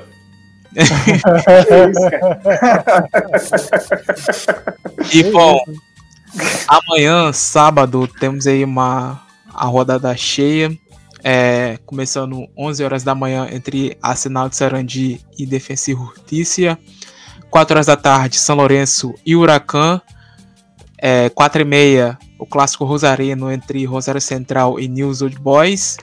7 horas, o clássico de Avejaneda entre Racing e Independente. E fechando o sábado, é, 9 e meia da noite, é, Banfield e Lanús. Bom, dos clássicos dos clássicos de amanhã, qual desses aí vocês acham que vai ser interessante de acompanhar? Porque é muito difícil a gente querer apostar em um clássico, né? Porque é muito previsível do que vai acontecer. Mas enfim, é, em quem vocês apostariam aí para poder sentar na frente da televisão e acompanhar? Rodada de clássico é uma parada muito muito interessante com que a, que a Argentina faz e a própria formação do campeonato privilegiando uma rodada só para esse tipo de confrontos. Mas entre os de sábado são muito, muito candentes. Mas eu pararia para ver São Lourenço e Huracan é, por conta. O Huracão vem embalado, tá, tá, vindo muito bem aí, tá? Sim, sim, sei. É, por, ter uma, por ter a disputa pela classificação nos dois grupos é, e por ser uma disputa nas duas pontas na tabela anual, né? Porque é o São Lourenço no, no, no na zona de classificação para Libertadores, na terceira colocação na, na, na, pontuação na tabela anual, a três pontos do Boca Juniors que está fora. E lá embaixo é, o Gimnasia, que é o último, que é seria o, o, último colocado que cairia, com a exceção do Arsenal de Sarandi, que cai pelos promédios, e o Gimnasia cairia pelos pontos somados, o Huracan está um ponto acima do 37. Mesmo fazendo grande campanha nessa, nessa etapa, nesse momento na Copa da Liga Argentina e disputando a ponta e a, na zona de classificação, não dá para ratear, dá para baixar um pouco a guarda nesse momento pela campanha horrível que o time fez na Superliga e, e, a, e a necessidade de pontuar bem considerando até quem está concorrendo contra o rebaixamento e a margem é muito pequena para vacilar, e mesmo para o São Lourenço olhando com atenção para a Copa da, da Liga. Calma, Mate. Tem calma, toda uma disputa calma, Até o final desse torneio, o Barraca Central vai estar tá lá. Vai estar tá lá nesse lugarzinho, calma. Vai estar tá mesmo? Vai estar tá lá. Ele vai, vai ter muito time que vai passar, vai, vai ter muito time que vai passar, ele vai estar tá nesse lugarzinho aí do Rinassa, relaxa. Vai Será? acontecer. Vai acontecer. Eu duvido. Será? eu, tô, eu tô. Pô. Eu tô, torcendo pra isso, mas infelizmente. Não, não... É, é, é, porque a disputa, é que a disputa tá. Que a disputa na, na parte de baixo tá muito alucinante, cara. Você vê velhos Huracan, Colón, União, Banfield, todo mundo ali no, no, no rebolo, Tigre de perto, Independente também. Cara, eu acho um pouco provável que, que o Barracas acabe entrando nesse bolo aí, mas. Amigo. Vamos ver, né? Vamos ver. Cara, eu, eu, eu tava assim, até imaginando que o Independente poderia ser um forte candidato a cair, mas acho que com essa chegada do Tevez deu um, um ânimo a mais, assim, parece que jogadores deram uma acordada, assim, não, não sei. Bom, é, tem muito time embolado aí, mas eu. Mas depende do clássico também, né? Agora é. é. É o problema é que o time do Racing do Gago aí tá mais ou menos. Laga, né? Respeite Laga Bonita, respeite. não dá não, desculpa aí. Não, desculpa. É, é meme. Não dá, não dá. É que eu vejo no Twitter, caraca, eu vejo no Twitter, cara, Twitter é o lugar do mundo, cara, que colocam o Gago, ainda mais nesses últimos meses, no Racing, acho num pedestal que eu não entendo. E só falando só um pouco do comentário do, do Thalisson sobre o Independiente, cara, pelo cenário que são de anos, assim, o que o Independiente tem feito, não é absurdo imaginar o Independiente caindo. Nem sabe? Um não, não, não é um absurdo com a questão de política, torcida, o próprio time que, cara, tu olha o elenco assim do, do Independiente, é, pode ter peças interessantes, mas entrega muito pouco, troca de técnico, então tu fica, cara, é, pô, o que, que vai acontecer com o Independiente? Porque parece que não tem um dia de paz. Só que, curiosamente, com o Tevez chegando, esse, esses dias de paz vão chegando também. O que também é improvável, porque eu lembro que o Thaleson, acho que foi o Thaleson que comentou no grupo que a gente tem do, do podcast, que a tendência era o Tevez simplesmente não dar certo e botar ainda mais no poço ainda o, o Independiente. Não sei se vocês tiveram essa impressão também quando ele é anunciado. Ah, eu também. Mas aqui, é uma coisa que fez esse campeonato mudar muito foi a mudança do rebaixamento, né? Ia ser outra história se tivesse. Tem isso também. Isso também. Porque isso mudou muita coisa e deu para ver que foi Independente tá ali embaixo, eles mudam, você fala, hum, não me cheira bem isso aqui. Ainda mais com o Barraca sofrendo, sabe? Tentou no jogo político na AFA, tá bem complicado. Então mudou bastante coisa com, com, com essa mudança de regulamento no meio do campeonato aí. É, é, mais, fácil se... não ter barra... é mais fácil não ter rebaixamento, viu? Se o, se o Barracas ficar mais próximo. Eu não, não duvido. Eu também não, não duvido. Rebaixa, rebaixa a final, logo já era. Eu é por duvido. isso que eu tô falando. É por isso que eu tô falando. Eu não duvido disso, porque quando tu falou assim, ah, talvez o Barracas Café é amigo. Que isso, cara. Que. I, imagina, Mate. Imagina, Mate. Almirante Brau e Barracas na primeira divisão? Ah, não. Não, o Almirante Brau já era. Vai, vai morrer amanhã. Amanhã acaba isso. E, e, você, o que, que você espera aí do, das partidas de amanhã? Para você, qual que te atrai, assim, para poder assistir? Ah, de amanhã, é, eu acho que esse condimento aí do Huracan e do Independente estarem lutando na parte de baixo, é, cara, dá um, um tempero a mais para os dois jogos. Mas eu, eu, sou, eu sou fã, acho que até por ser colorado e entender isso de que é ter uma cidade mais isolada, assim, com dois times, eu gosto muito do clássico de Rosário, sabe? Também. Então, é, o climão ainda, para mim, eu acho que provavelmente o deve ser uma das melhores. Zero zero, né? o, o, o, clima é, é bom, mas. Os jogos são ruins. Não, é igual o Grenal, ó, por isso. É bom, se entrega, é, se fala muito, se entrega pouco. É, exatamente, eu vejo, eu vejo um espelho, tá, tá ligado? Quando eu vejo o clássico de Rosário. Então eu gosto bastante da. Porque é muita loucura, sabe? Envolve uma, um imponderável assim que às vezes você não acredita quando você está assistindo. Então eu gosto bastante. Mas é, eu acho que seriam esses três jogos aí: São Lourenço e Huracan, Rosário News e Racing Independente. Vezes escolher seriam desses três. É isso. Bom, é, no domingo vamos ter aí duas horas da tarde, Boca Juniors e River Plate. 4 e meia, o clássico santafesino entre Colón e União. 5 horas, o clássico platense entre Estudiantes e Rinácia. E fechando no domingo, o clássico de Córdoba, é, 6 e 45 da noite, entre Tadieres e Belgrano. Bom, Patrick, desses quatro clássicos aí, quais ou qual você escolhe? Olha, eu tenho, eu tenho bastante dúvida, de verdade. Eu tenho bastante dúvida. Acho que eu iria de Tajeres e Belgrano. Eu acho que de todos esses clássicos, acho que a gente tem que pontuar uma coisa que, assim, que é uma coisa que a AFA, acho que, olhando aqui no sentido de Brasil, enquanto você falava os horários, é uma coisa que fica muito na minha cabeça há muito tempo. Como a, a Liga Argentina, no sentido de, do futebol argentino, ela se preocupa tanto também com quem está dentro de casa assistindo os jogos. Porque quando a gente olha no sentido de Brasil e olha jogos simultaneamente, a gente fica até, tipo, revoltado com isso, né? Quando passa, teoricamente, quando a gente pensa, pô, vai passar dois jogos bons em, em horário, em, no, no, mesmo, no mesmo horário. E quando a gente olha para Argentina, sabe, terminou um, já vai começar outro. E assim vai.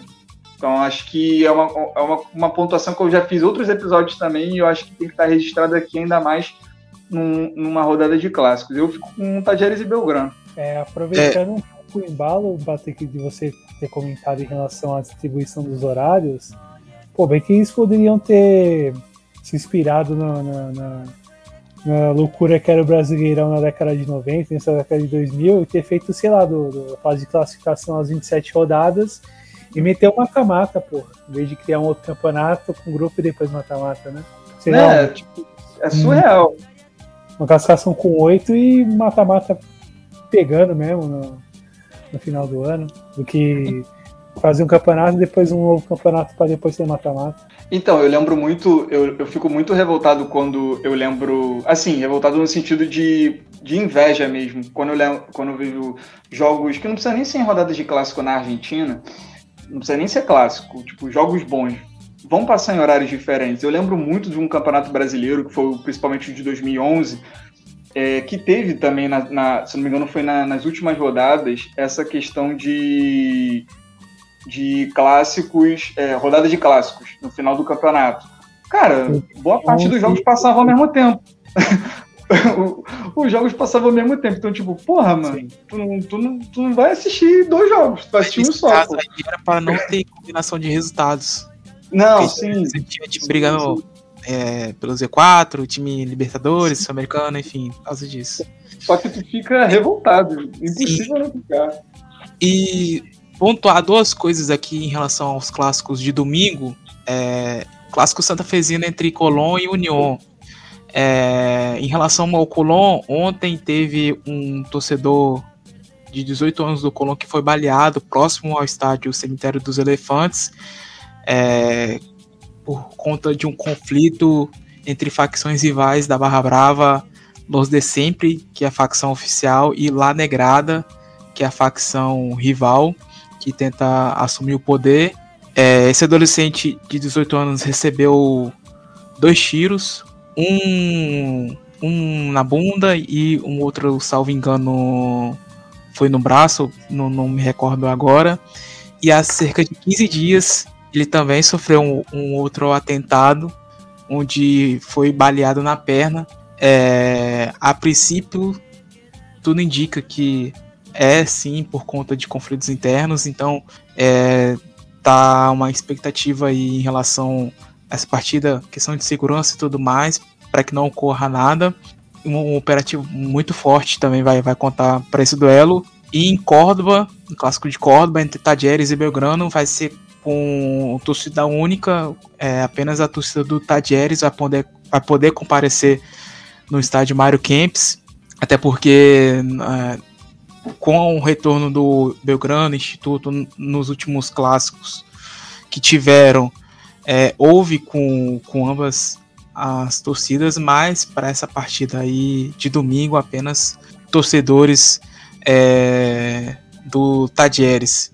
Bom, Mate, algum aí desse, desse domingo aí, algum clássico você, você queira destacar? Como que, como que você vê aí? Você indica qual? Olha, desses quatro, apesar de ser o de mais nome, o Boca e River é menos interessante. Por causa da situação do Boca. Sim. Então, é, Colón e União, pela situação que eles estão, parece que vai ser o mais, acho que, interessante dos três. Mas também pela situação do Gimnásia, o do, contra o Estudiantes fica com um condimento legal. De, enfim. Sim sei lá quantos Mas anos. eu acho que Colón e União também, é, os dois estão ali embaixo, né? Deixa eu ver aqui. É, os dois estão com 37 pontos ali embaixo. Então, é, esse clássico aí, esse eu acho que é o jogo para ver, pra ser sincero. Exato. E, bom, na segunda-feira temos apenas um, um clássico só, né? Considera clássico, né? Platense e Argentino Júnior, que acontece 9 horas da noite. Mas as outras partidas são 6 e meia, Barca Central e Sarmento de Runim. Também 6 e meia, Godoy Cruz Instituto. E a última partida, Atlético Tucumã e Central Córdoba de Santiago del Esteiro. Meus amigos, é, mais uma vez, muito obrigado pela presença de todos. É, enfim, o meu companheiro aqui, Bruno Nunes, não não está presente, então a gente não vai conseguir passar aqui um pouquinho sobre é, o acesso argentino, mas falando rapidamente aqui, uma briga muito importante na Primeira Nacional, tá se afunilando, tá chegando já na reta final aí dessa, dessa primeira fase, né? Com o San Martín de Tucumã liderando a Zona A com 54 pontos, mas atrás dele aparece o Agropecuário de Carlos Casares e Almirante Brau também com 54 pontos. Na Zona B, temos aí o Chacarita com 62 pontos. Atrás aparece aí a minha lepra Mendocina, Independente Rivadavia, com 61 pontos. O Deportivo Maipu com 59. E lá embaixo, o Atlético Rafaela com 52 pontos. É, duas coisas, Mate. Se acontecer em uma eventual final, Chacarita e Almirante Brau, o que, que você acha que o querido TikTok vai arrumar. Até porque vai ser estádio neutro e vai ter que contar com as duas torcidas. Eu não sei se ele coloca as duas torcidas nesse jogo. Coloca. Acho que ele coloca. Por final. Ou ele limita a capacidade, não sei. Eu lembro de uma promoção aí que ficou muito conhecida em 2012 entre Chicago e Chacarita. Que teve jogo de ida e volta e uh, nos dois jogos foi limitado a capacidade para 6 mil pessoas, eu acho. Então... Até porque em relação às torcidas, é, no caso do, do Chacareta, tem, tem duas facções agora. Sim. Estão, estão divididas. Almirante Brau, depois de 20 anos, resolveu aí dar uma trégua, né? Então, Lá no tá, tá, tá, tá, tranquilo em relação a isso. Não, não sabemos que vai ter problema. Mas em relação a Tchaka, difícil. Não sei, né? Vamos ver aí. Eu não sei qual seria a logística e que estádio escolheriam. Talvez em Rosário. Mas também em Rosário não sei se é cidade ideal também para mandar um jogo desse. Não sei. Eu, se eu pudesse apostar, apostaria que vai ser naquele estádio novo lá de Santiago del Estero. Ah, não, ah, não, pelo amor de Deus, não cara. Vai ninguém, né? Deus, aquele, ah, aquele é, novo, aquele é, novo grande. O redondo, Ele mesmo, ele mesmo. Ali é onde, onde acontece as finais do, daquele outro, daquela outra torneio de campeões lá que o, que o Tiki tá inventou, velho. Ah, a Argentina jogou lá, não? A Argentina jogou lá, não? Jogou, jogou. Cara, então, mas é, talvez essa seja a maior da, das possibilidades, visando que a, a, esse estádio ele acabou virando solução para o TikTok. Sim. E também, ô oh, Mati, o Chicago aí briga aí na, na zona A, né?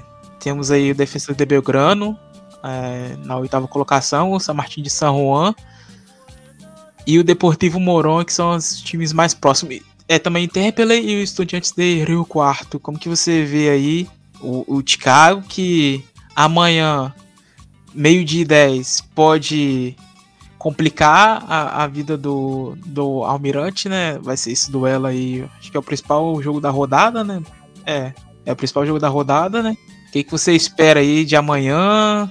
Para colocar o Chicago de vez nessa briga aí é, do, do playoff? É, né, Chicago vem uma temporada muito irregular, começou muito mal, daí eu não lembro exatamente que data foi isso, mas a gente trocou de técnico, veio o Lobo Montenegro, que é um jogador histórico do Ascenso também, ele jogou no F Chicago, subiu da minha metropolitana para nacional, e meio que deu uma vida nova, assim como o Tevez ali, chegou no Independente, meio que deu um gás no, no, no Time, aconteceu a mesma coisa no F Chicago, no primeiro jogo, inclusive do Lobo Montenegro com o F Chicago, foi justamente contra o Almirante Brown na primeira ronda, e a gente ganhou de 3 a 0 sabe? A gente vinha de, um, de uma sequência muito ruim. E a partir desse 3 a 0 ali, a gente engatou uma sequência enorme de, de bons resultados. A gente ganhou o clássico contra o Boys, a gente estava conseguindo pontuar fora de casa. E aí chegamos a estar, se eu não me engano, em terceiro na Zona A com boa perspectiva, mas é, acho que a partir de um jogo ali com o Almagro em casa dá uma decaída, apesar de a gente ter ganhado, e desde aquele jogo o time não vem bem, não vem jogando bem, as figuras ali da, do, do, do, do, elenco, algumas é, caíram de nível, e a gente está aí nessa certeza aí, mas é aquela coisa, a gente entrou numa fase boa outra vez, da, da última vez, justamente contra o Almirante Brown, então vamos ver se amanhã a gente consegue, sei lá, porque fora de casa também, então eles vão, eles consideram a gente, eles mais consideram a gente classe do que eles, pra, tipo, é uma situação meio desigual, assim, no relacionamento do Nova Chicago com o Almirante Brown, porque o nosso clássico é o Boys, mas como a gente tem Matadeiros fica ali na fronteira com a General Paz com La Matança, é, existe, uma, existe um convívio muito grande entre as duas torcidas ali no corno urbano e dentro da, da periferia de Buenos Aires. Então, até, até é... porque, Mate, tem um, um, amistoso de final de ano, né? É uma pelada assim que eu já vi tem, já, tem. Um, já se não me engano é em La Matança.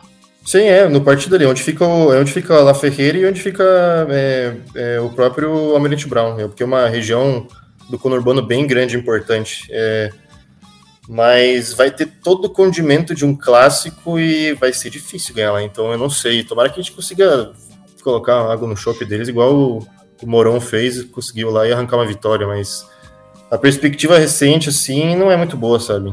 Então... Até, até, porque eles vêm de duas derrotas, né, na, nas últimas vem. partidas. Vem, Inclusive com o Boys a última. E na outra rodada para o, o Estudiantes de Rio Quarto. Então, assim, aproveitar, né, que estão em má fase, assim, digamos, digamos é, assim. Mas o, pro, pra... o, problema no Chicago é, é o Chicago, sabe? Normalmente sempre assim. a gente nunca, nunca se ajuda. A gente é a primeira temporada, em, acho que em quatro temporadas que a gente tem uma disputa decente para pegar o reduzido ali, mas dá, ver, dá para ver que também que acabou o gás do time, eu acho, mas vamos ver, tem que ter fé. É isso também. Acho que as duas zonas estão bem, estão bem equilibradas, estão bem, estão bem disputadas. Eu tenho um time que eu queria muito ver, assim, é o Independente de Rivadavia, já falo há algum tempo já. Acho que é um time interessante aí para É, por mim pode subir, desde que não seja ah. Chacarita. É. é isso. Bom, Douglas, tem, tem algum comentário? Você quer um taco seu aí, de algum time seu que você gostaria de ver aí disputando a, a final? Cara, quanto à final, acho que não tem muita escolha não. Tipo, não tem muita, não tem muita opção de escolha assim em relação a aos que podem se enfrentar diretamente, cara. Acho que eu tô mais curioso pelo reduzido, sabe? Inclusive, para complementar, existe um. Opa. Pode falar. Sim, existe um, um, um, meio que um assunto aí que vem circulando bastante na internet que, como o Tapio ele quer federalizar mais a campeonato argentino, especialmente é, vendo o que aconteceu com o Central Córdoba, com o novo estádio, é, na zona B, junto com o Chacaretas, tem dois times ali de Mendoza, né? Que é o Independente de Rivadavia e o Deportivo Maipú, que estão muito próximos. Sim. Então muita gente especula que talvez possa existir um favorecimento, sabe, para um time de Mendoza subir. E também o Almirante Brau, ele tem muita proximidade, o presidente deles é um pé no saco lá no Twitter e é amigo do TAP, então tem que ficar de olho nisso também. É, pois é, quem tem a, as atenções mais, mais postas na, na, na, no acesso. Ele é tesoureiro, o, na, o Mate, se eu não me engano. É tesoureiro, né? Isso. Pois bem, então é isso. A gente encerra aqui. É, infelizmente, o Gonzalo e o Hugo não puderam é, ficar até o final, questão de horário, enfim, outras atividades que eles tiveram que, que fazer, mas agradeço aqui imensamente meu companheiro de sempre, Patrick Manhãs. Um prazer imenso poder contar contigo aqui.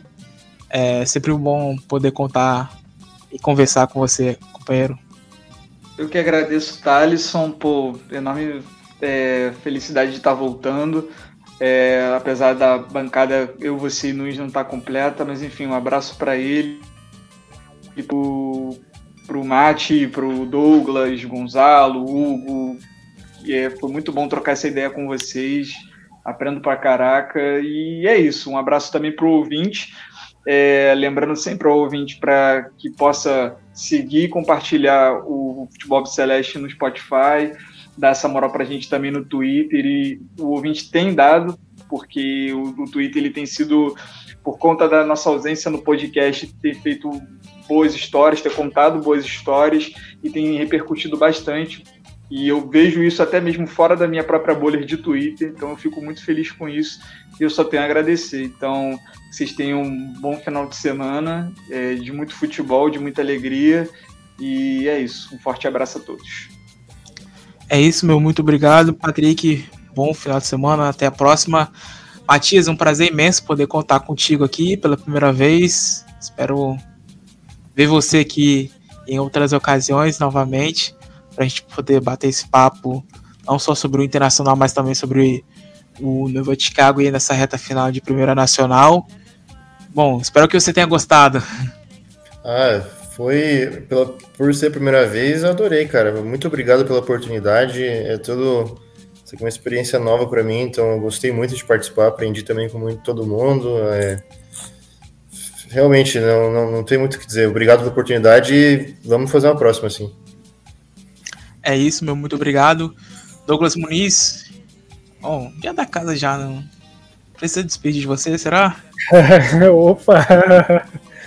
Sempre muito bom ser, ser convidado, poder participar. É, um prazerzaço falar contigo, Patrick. Um prazer conhecer o Matias, enfim, que nos encontramos mais vezes, de repente, por bons motivos, olhando ali na, Libertadores, mas vamos ver o que pode acontecer nessa semifinal. Serão é. jogos bastante quentes e equilibrados.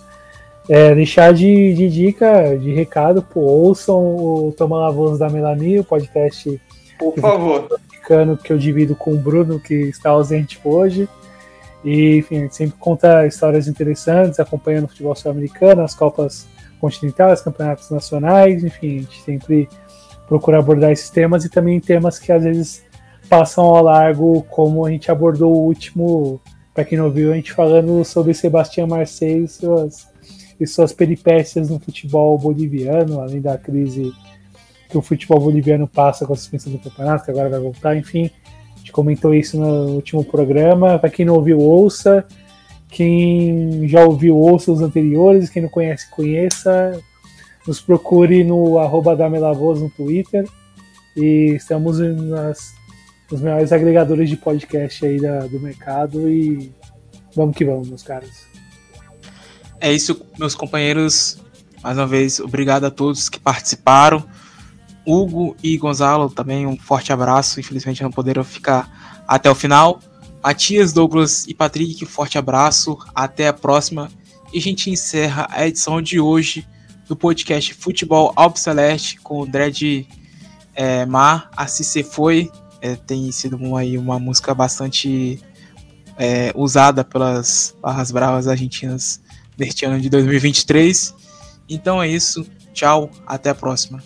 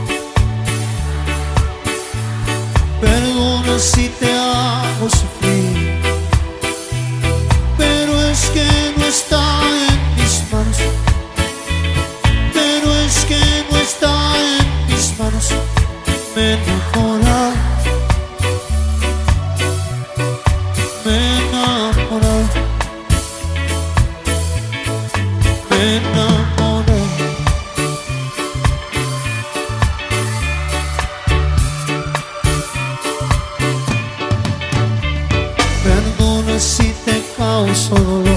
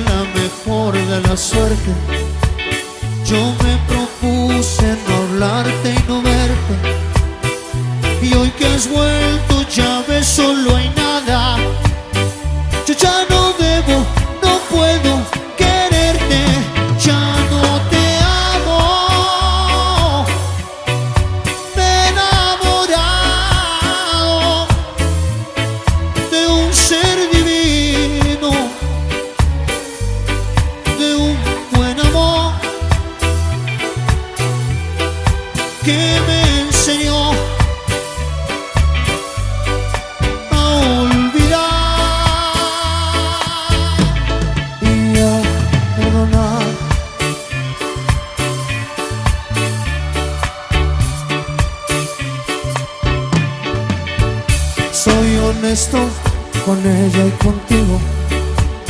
A ella la quiero, a ti que olvidar. Pero si tú quieres, seremos amigos. Yo te ayudo a olvidar el pasado. No te aferres.